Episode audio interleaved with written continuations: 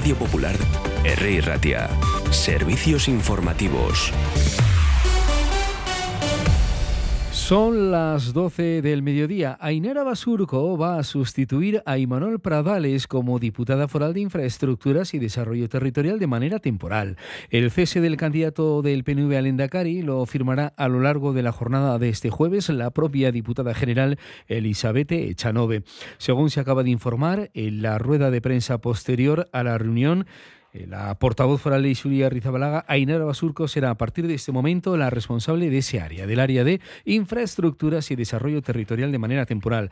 En este Consejo de Gobierno se han aprobado algunos, mm, algunas situaciones, acuerdos de gobierno que repasaremos en el informativo de la una de la tarde. Cambiamos de asunto. Hoy se está hablando bastante el Madrid a partir de una serie de informaciones periodísticas eh, del caso Coldo. Van a escuchar dos claros ejemplos de cómo se está enmarañando la cosa. El juez señala al exministro José Luis Ábalos como intermediario de la trama Coldo. Pero es que además el portavoz del Grupo Socialista en el Congreso, Pachi López, ha tachado de delirantes, de delirantes algunas informaciones publicadas hoy que desde su punto de vista solo buscan ensuciar por ensuciar, remarcando que un empresario se reúne con mucha gente. Escuchen, eh, Pachi López. Quiero decir, supongo que un empresario se reúne con mucha gente y ensuciar por ensuciar y señalar con el dedo de manera tan maliciosa como hacen algunos, mejor se metieran el dedo en el ojo. ¿eh? Ahora que estamos conociendo conversaciones, por ejemplo, con lo que tiene que ver con el gobierno balear, ¿no? Porque eh, eh, esas conversaciones vienen a decir claramente cómo el gobierno de Francina sí reclamó sobre esas mascarillas. Y cómo fue el Partido Popular quien dejó de caducar este hecho. Y aparecen nombres que ayer nos señalaban con el dedo. Y por eso digo que mejor, en vez de señalarlos con el dedo, se le metan el dedo en el ojo. ¿Se refiere usted a la reunión de un empresario con la esposa del presidente del gobierno? No, me estoy refiriendo al señor Tellado ayer señalándonos con el dedo. Pues el portavoz del Grupo Popular en el Congreso, Miguel Tellado, ha negado haberse reunido con Coldo, el ex asesor del ex ministro Ábalos, que está siendo investigado en esta trama de supuesto cobro de comisiones en contratos de pandemia. Asegura que su única relación con esa red es compartir los escaños del hemiciclo. Estas son también sus palabras. Sí, eh, para ser claros, yo niego rotundamente esas informaciones. Yo no me he reunido nunca con ningún miembro de la trama Creo que la mujer del presidente del Gobierno sí.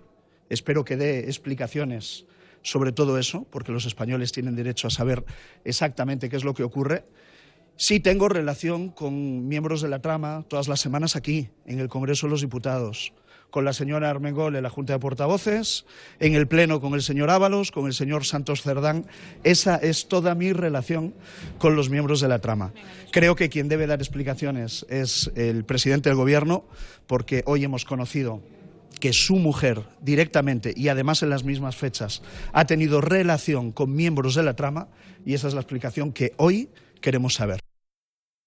Pues esta es la situación de declaraciones en esta jornada de jueves. Ya de la información local, la alcaldesa en funciones de Bilbao, Amaya Arregui, ha ordenado hoy jueves a la Policía Municipal desalojar del Salón de Plenos a los trabajadores de Bilbo Bus, que han llevado al ayuntamiento su conflicto por la renovación del convenio. La alcaldesa les ha solicitado por tres veces que abandonaran el Salón de Plenos y ante su negativa pedía a los agentes de la Policía Municipal presentes desalojar a estos trabajadores que han salido sin ningún tipo de incidentes. De ese pleno ordinario les contamos que Bilbao va a pedir al gobierno vasco que instale dos medidores de calidad de aire para controlar emisiones de SADER y Profersa. El consistorio se compromete a reinstalar en el plazo de dos meses el medidor municipal ubicado en Zorroza, actualmente en reparación. Y también Bilbao va a destinar 867.533 euros a asociaciones de mayores para gastos de actividades y mantenimiento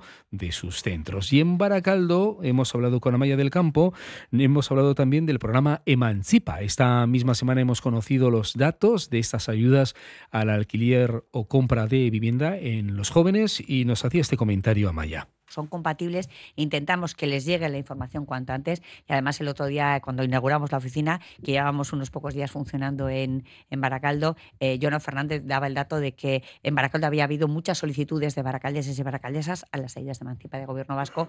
Eso significa que ese proceso de, ese, ese mecanismo de información está funcionando y se trata, como decía, de ser eh, ese espacio de referencia que tenemos en la calle San Juan de Baracaldo. Es una inversión de 827.000 euros en dos años que hacemos entre las dos instituciones y hay una, una atención integral desde formación, que además todos los programas que hacemos son a propuesta de las propias personas jóvenes, porque yo no creo en ese concepto paternalista que tiene a veces la administración de yo te voy a decir a ti joven qué es lo que necesitas.